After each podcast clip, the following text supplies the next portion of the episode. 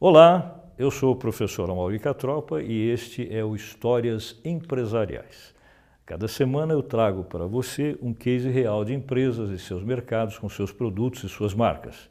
Uma ilustração sobre como ações estratégicas corporativas podem explicar, na prática, conceitos acadêmicos da teoria.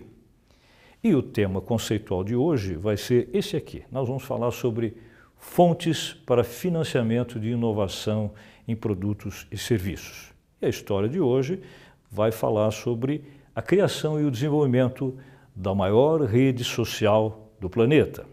Você já deve estar imaginando qual é. Bem, primeiro tenho que dizer para vocês o seguinte: as fontes de financiamento são inúmeras, mas há quatro tipos delas que são as mais importantes, sobre as quais nós vamos falar aqui para vocês. O primeiro tipo chama-se investidores anjo, uma tradução direta do inglês, mas o significado na prática é o seguinte: corresponde a pessoas físicas, normalmente, que investem nas chamadas startups. Todo mundo lembra, startups são aquelas empresas emergentes que estão começando a desenvolver projetos, normalmente em bases tecnológicas, e têm ideias usualmente inovadoras. E os investidores anjo, na realidade brasileira, um pouco diferente da americana, que a gente vai citar aqui, corresponde a investidores que trabalham com capitais entre 50 mil até 500 mil reais. Mas isso não é o mais importante. O segundo tipo de investidor corresponde àquilo que os americanos chamam de fundos seed, que significa semente, né? fundos semente. Corresponde a um conceito que é o seguinte: normalmente são pessoas físicas, mas podem ser também pessoas jurídicas que investem também em startups, mas startups que não são meramente ideias, como no caso do investidor anjo, já são realidade. Ou seja, startups que já produzem, produtos e ou serviços, vendem e já recebem algum nível de receita. Na realidade brasileira, corresponde a investimentos que vão de 500 mil até 2 milhões de reais aproximadamente. Terceiro tipo de fundos de investimento, aí já tratando de investimentos de níveis muito mais altos, corresponde àquilo que se chama de venture capital. Venture capital, traduzindo de forma livre do inglês, seria alguma coisa como capital de risco. O conceito é o seguinte: são empresas, e agora não são mais pessoas físicas, né, que investem em organizações que já estão em fase de crescimento né, e que essas organizações aceitam fazer uma troca entre o dinheiro investido e a concessão a quem investiu de participar no capital, participar em termos de controle da empresa e do capital. Na realidade brasileira, os investimentos desse tipo giram em torno de, da faixa de 2 milhões até 10 milhões de reais aproximadamente. E o quarto e último tipo de fundo de investimento para projetos inovadores corresponde àquilo que se chama de private equity. O nome em si não é o mais importante, mas o conceito sim corresponde só a pessoas jurídicas que fazem investimentos de grande porte, mas com foco em auxiliar as organizações nas quais elas investem para poder conseguir que essas organizações façam aquisições de outras empresas ou fusões com outras organizações. Eu vou contar para vocês uma história que começa aqui, exatamente. Essa é a Universidade de Harvard, nos Estados Unidos, na costa leste, no estado de Massachusetts, considerada uma das melhores universidades do mundo. E aqui vai se desenvolver uma atividade de negócios na qual as quatro fases ou os quatro tipos de fundos de investimento vão participar. Primeiro, uma observação importante. Toda grande universidade americana, essa não é exceção, costuma ter alojamentos que se chamam de residências universitárias, onde uma parcela grande dos alunos vive, mora lá. No caso de Harvard, existe 12 alojamentos ou 12 residências universitárias. Nós vamos falar de uma delas, que é essa daqui. Chama-se Kirkland House, uma das 12 residências universitárias dentro do campus da Universidade de Harvard. A história vai acontecer aqui, especificamente num dos quartos onde viviam, no início dos anos 2000, cinco estudantes de cursos, normalmente cursos relacionados às ciências da computação de Harvard. Essas cinco pessoas eram as seguintes: esse moço, o, o personagem principal da nossa, da nossa história, Mark Zuckerberg, Eduardo Saverin, que é um brasileiro, Dustin Moskovitz, Chris Hughes e Andrew McCallum. Essa foto que vocês estão vendo, uma foto legítima de época, mostra um momento no início dos anos 2000 em que nesse alojamento Mark Zuckerberg aparece trabalhando no seu computador. É aqui o ambiente onde essa história vai começar a se desenvolver, nesse alojamento onde viviam esses cinco estudantes. Nesse quarto, especificamente, eles discutiram durante algum tempo algumas ideias que eles gostariam de colocar em prática, com toda a energia que gente jovem normalmente tem e a busca por coisas inovadoras. Exatamente no início do ano de 2004, mais exatamente dia 4 de fevereiro, esse grupo de amigos, nesse ambiente, nesse quarto, cria uma rede social e coloca essa rede social no ar, ou seja, na internet a partir dessa data. Essa data é importante porque aí é que tudo vai começar. Quando se pergunta sobre para que serve uma rede social, nós vamos falar sob o ponto de vista dessa rede social em particular. A ideia era que acessassem a ela somente alunos da própria Universidade de Harvard, com quatro objetivos que poderiam ser alternativos ou poderiam se somar, que eram originalmente os seguintes. Em primeiro lugar, ser uma mídia através da qual esses estudantes pudessem expor, pudessem divulgar fotografias suas. Segunda coisa importante, que essa mídia funcionasse como um meio de socialização, ou seja, de contatos entre estudantes da própria universidade. Terceiro ponto, terceiro foco, correspondia à ideia de que esses estudantes pudessem, nessa mídia, compartilhar suas experiências, narrar uma, um, alguns fatos que se referissem à sua vida, ao seu dia a dia. E, por fim, um foco voltado à divulgação de eventos como se fosse um painel onde você coloca algumas informações sobre coisas que vão acontecer, por exemplo, sobre o seu patrocínio, eventos, festas e uh, cursos e o que você quiser. Esse era o foco inicial dessa rede inicial e foi dessa rede social e foi assim que tudo começou. Passado algum tempo, não muito tempo, alguns meses, outras universidades americanas começaram a se interessar por isso também e pediram para participar desse projeto, autorizando-se os seus estudantes a também se inscreverem. E assim foi feito. Mark Zuckerberg, com seus colegas, acabaram ampliando o alcance desse projeto. Abriram espaço para universidades importantes, como, por exemplo, o MIT, Massachusetts Institute of Technology, que, aliás, é uma universidade que fica num campus vizinho a Harvard, em Massachusetts, e outras escolas, como por exemplo Stanford University, uma escola extremamente importante que fica na Califórnia, Yale University, uma das escolas mais laureadas dos Estados Unidos, e Columbia University em Nova York. Os estudantes começaram, dessas escolas, começaram a poder também se inscrever e participar do projeto de Mark Zuckerberg e seus colegas. O importante é a gente começar a falar um pouquinho sobre investimentos. Né? Desde que esse projeto era só uma ideia, né, antes dele começar a funcionar dentro de Harvard e depois nas quatro outras universidades que eu citei, havia necessidade, é claro, de capital para se poder construir uma estrutura de negócios, né, uma estrutura que viabilizasse o funcionamento da rede social. Era preciso algum investidor que se interessasse. O primeiro investidor anjo, ou seja, aquele que investe quando o projeto ainda é só uma ideia, foi esse rapaz aqui.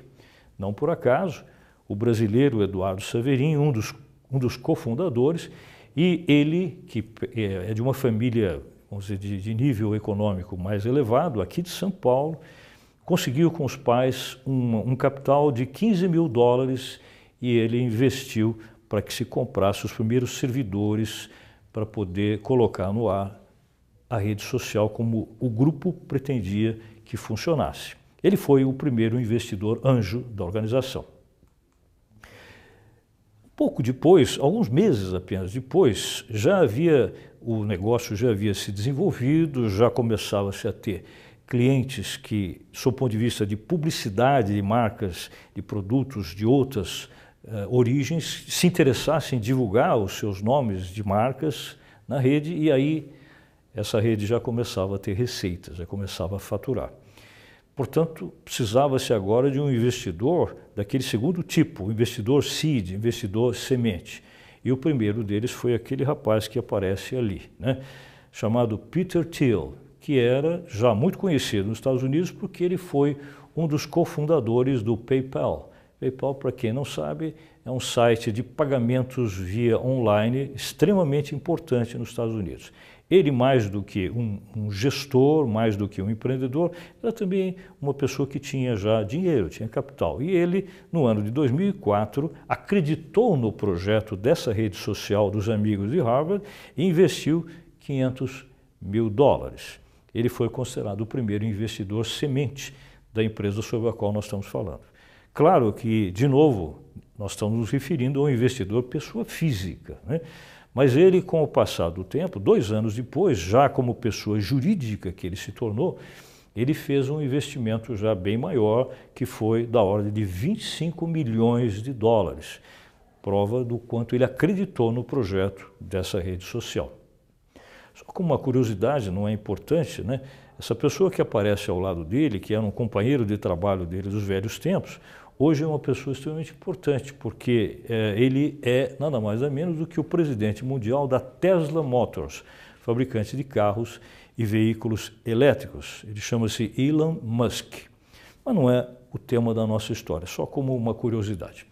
Voltando um pouquinho aqui à, à sequência dos fatos, ainda no primeiro ano de funcionamento dessa rede social criada lá pelos amigos de Harvard, menos de 12 meses completados em termos de atuação, eles já tinham, ao final do ano de 2004, nada mais nada menos do que um milhão de pessoas inscritas e atuando, digamos, como usuários dessa rede social. Pense bem nisso. Quantas são as empresas no mundo que, em menos de um ano de funcionamento, já têm um milhão de clientes? Não é pouca coisa, é claro. Isso mostra o sucesso que desde o início esse tipo de atividade apresentou.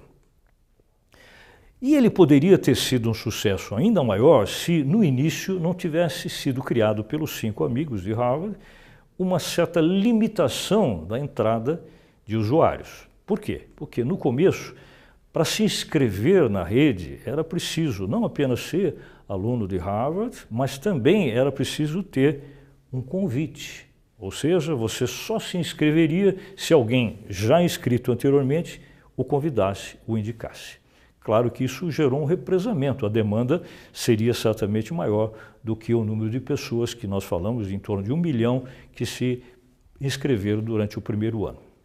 Pouco tempo depois, já em 2006, os cinco amigos de Harvard perceberam que tinham que abrir as portas liberar para que as pessoas se inscrevessem livremente. E a partir desse ano, 2006, as inscrições passaram a ser livres, inclusive de quem não fosse de Harvard e desde que tivesse cumpridas duas exigências. Em primeiro lugar, que essa pessoa tivesse um endereço de e-mail válido e segundo, que tivesse no mínimo 13 anos de idade por conta de legislações americanas que protegem a infância na participação de grupos sociais eletrônicos como esse. Passado pouco tempo, logo em seguida, essa organização já voltada ao mercado, já faturando, começou a ficar grande demais para um alojamento dentro da Universidade de Harvard. Então eles foram obrigados a montar um escritório fora da universidade para poder administrar esses negócios.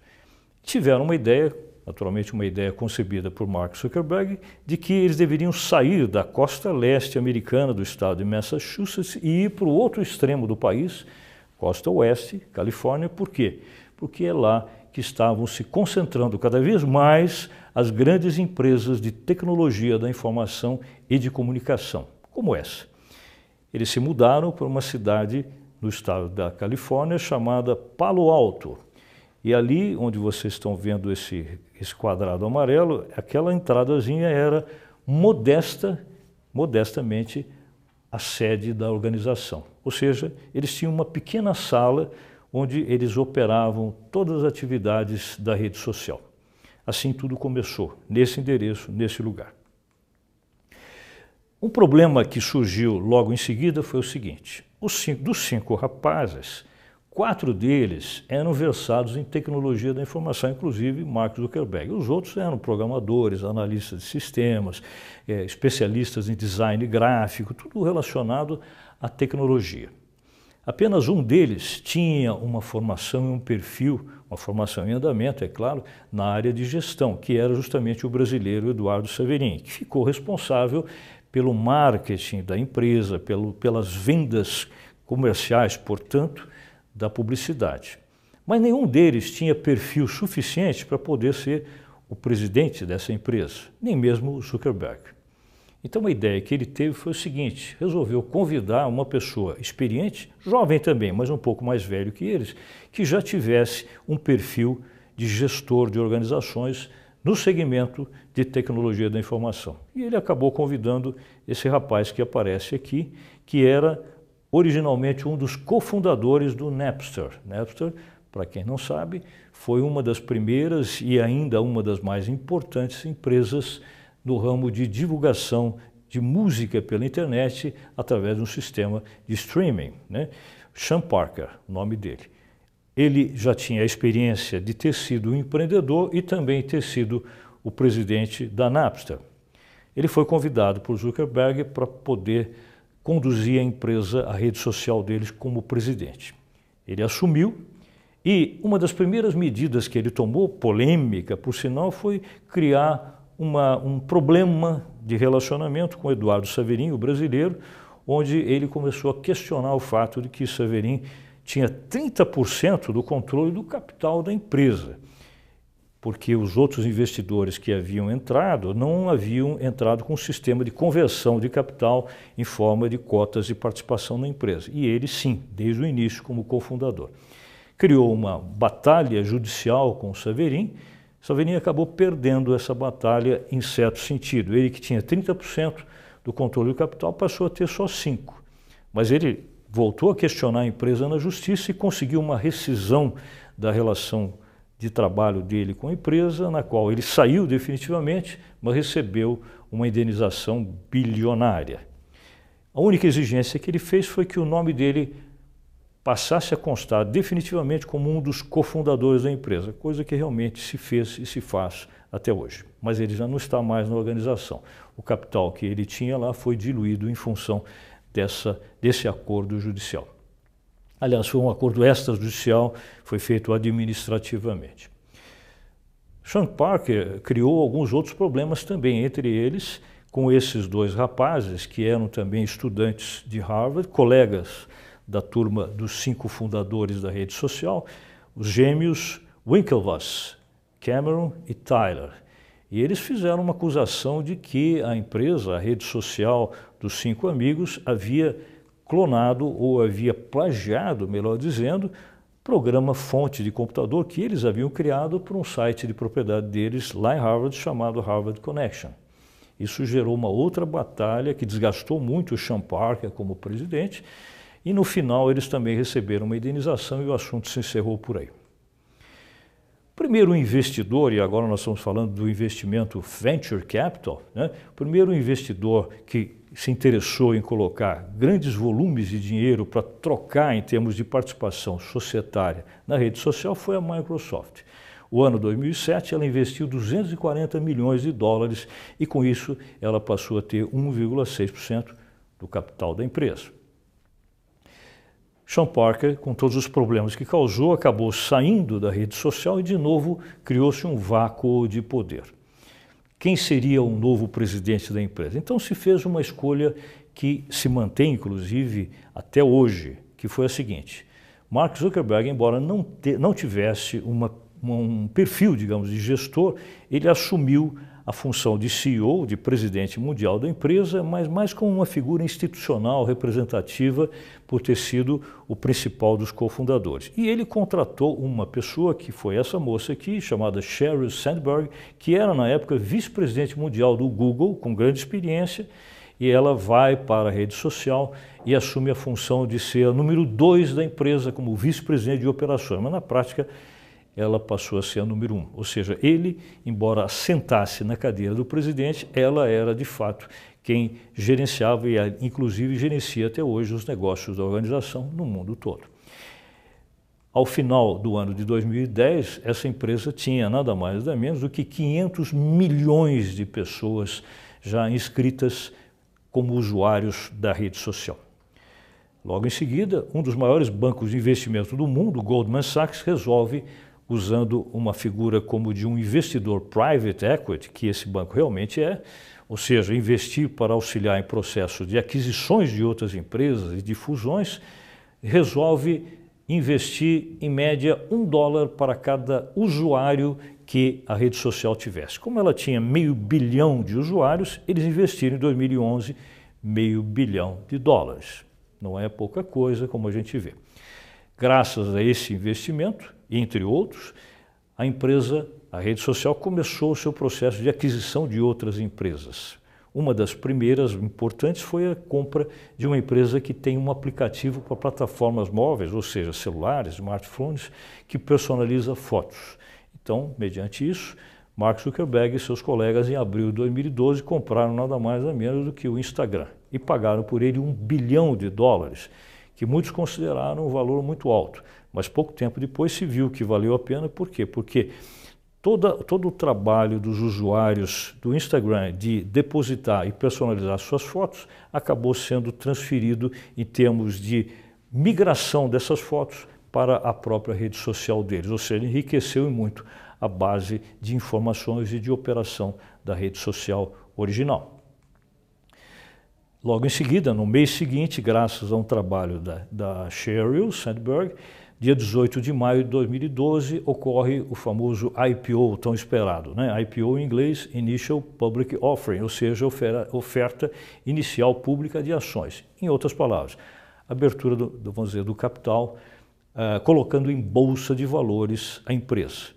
Isso foi feito na bolsa Nasdaq, que é a segunda bolsa de valores mais importante do mundo, atrás apenas da bolsa de Nova York. Isso deu um resultado fantástico, embora algumas pessoas tenham questionado, porque se esperava mais ainda. Mas não é pouco o que se conseguiu. Né? A empresa arrecadou 16 bilhões de dólares com a abertura do capital. Foi o terceiro maior valor de toda a história, perdendo apenas para a abertura de capital na época da General Motors e do Visa.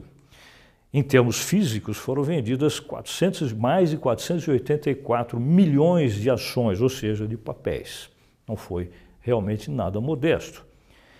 Logo em seguida, por conta de mais essa injeção de capital, a empresa compra uma outra organização que tinha um aplicativo para troca de mensagens pelo celular. Essa foi a aquisição mais importante e uma das mais importantes da história. E para esta empresa, a rede social foi a número um. Eles compraram em 2014 o WhatsApp pagaram por ele 22 bilhões de dólares. Pelo Instagram haviam pago 1 bilhão de dólares. No começo questionou-se também isso, o mercado achou muito, mas logo depois se percebeu que como esse o WhatsApp, como aplicativo, tinha 600 milhões de pessoas inscritas, isso iria fortalecer muito as relações entre os clientes WhatsApp e os clientes Facebook, que poderiam ser usuários dos dois efetivamente um projeto auxiliaria o outro. Em seguida, a empresa teve que se mudar para uma sede muito maior, construiu essa sede monumental que fica, isso no mês de março de 2015, que fica na cidade de Menlo Park, próxima de Palo Alto, onde eles tinham a sede anterior, apenas 4 quilômetros de distância, numa área de 430 mil eh, metros quadrados, que permite abrigar aqui até 3 mil empregados, ou seja, uma empresa de grande porte. Claro que vocês já sabem desde o início qual empresa sobre qual nós estamos falando. Essa, a maior rede social do mundo, Facebook. Algumas curiosidades sobre Facebook, apenas como ilustração. O logotipo de Facebook é na cor azul.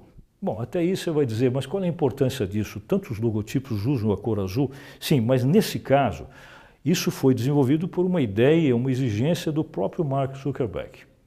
Ele quis que fosse na cor azul. Por quê?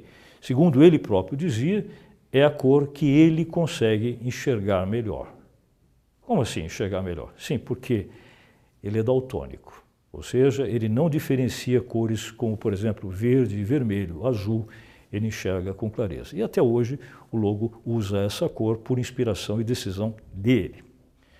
Outro fator importante é que sempre que a gente vê a figura dele, imagina-se um jovem casual, né? pela forma como ele se veste, imagina-se que seja uma pessoa pouco preparada, mas não é. Ele, quando foi aceito em Harvard, mostrou já um currículo potencial grande. Entre outras coisas, ele fala vários idiomas, ele lê escreve francês, hebraico, ele é de família judaica, latim e grego antigo, gosta de línguas clássicas. Né? Outro detalhe interessante sobre o diploma dele em Harvard. Ele nunca se formou, ele acabou abandonando a escola quando mudou-se para a Califórnia. Mas no ano de 2017, no meio de uma formatura de alunos de Harvard, ele foi convidado para participar como se fosse um formando e ganhou um diploma honorário. Alguns números para vocês, faturamento da empresa acima de 40 bilhões, isso ano passado, né? lucro em quase 16 bilhões de dólares, valor de mercado da empresa 486 ou 487 bilhões de dólares e o valor só da marca Facebook 508 bilhões de dólares, muito dinheiro. Números gerais, Hoje a empresa tem, no final de 2017, melhor dizendo, 2,13 bilhões de usuários e 13.600 empregados. A gente poderia até lembrar vocês que no ranking mundial o Brasil é o terceiro maior usuário Facebook do mundo e a cidade de São Paulo, entre cidades do mundo, é a número 9 em termos de inscritos no Facebook. Finalizando, a gente poderia dizer para vocês que Facebook é uma rede social de relacionamentos e aplicativos fortemente ancorada nesses investimentos que vocês viram que aconteceram ao longo do tempo. Fazendo uma comparação numérica, se o mundo tem 7,6 bilhões de pessoas, o Facebook tendo 2,13 bilhões, significa que se Facebook fosse um país, seria o país mais populoso do mundo. Fazendo uma correlação entre os dois números, lembrando aquele clássico, aquela clássica imagem do curtir que aparece na, no, no, site da, da, do Facebook, a gente poderia dizer para vocês que dois entre cada, duas, duas entre cada sete pessoas do mundo curtem Facebook.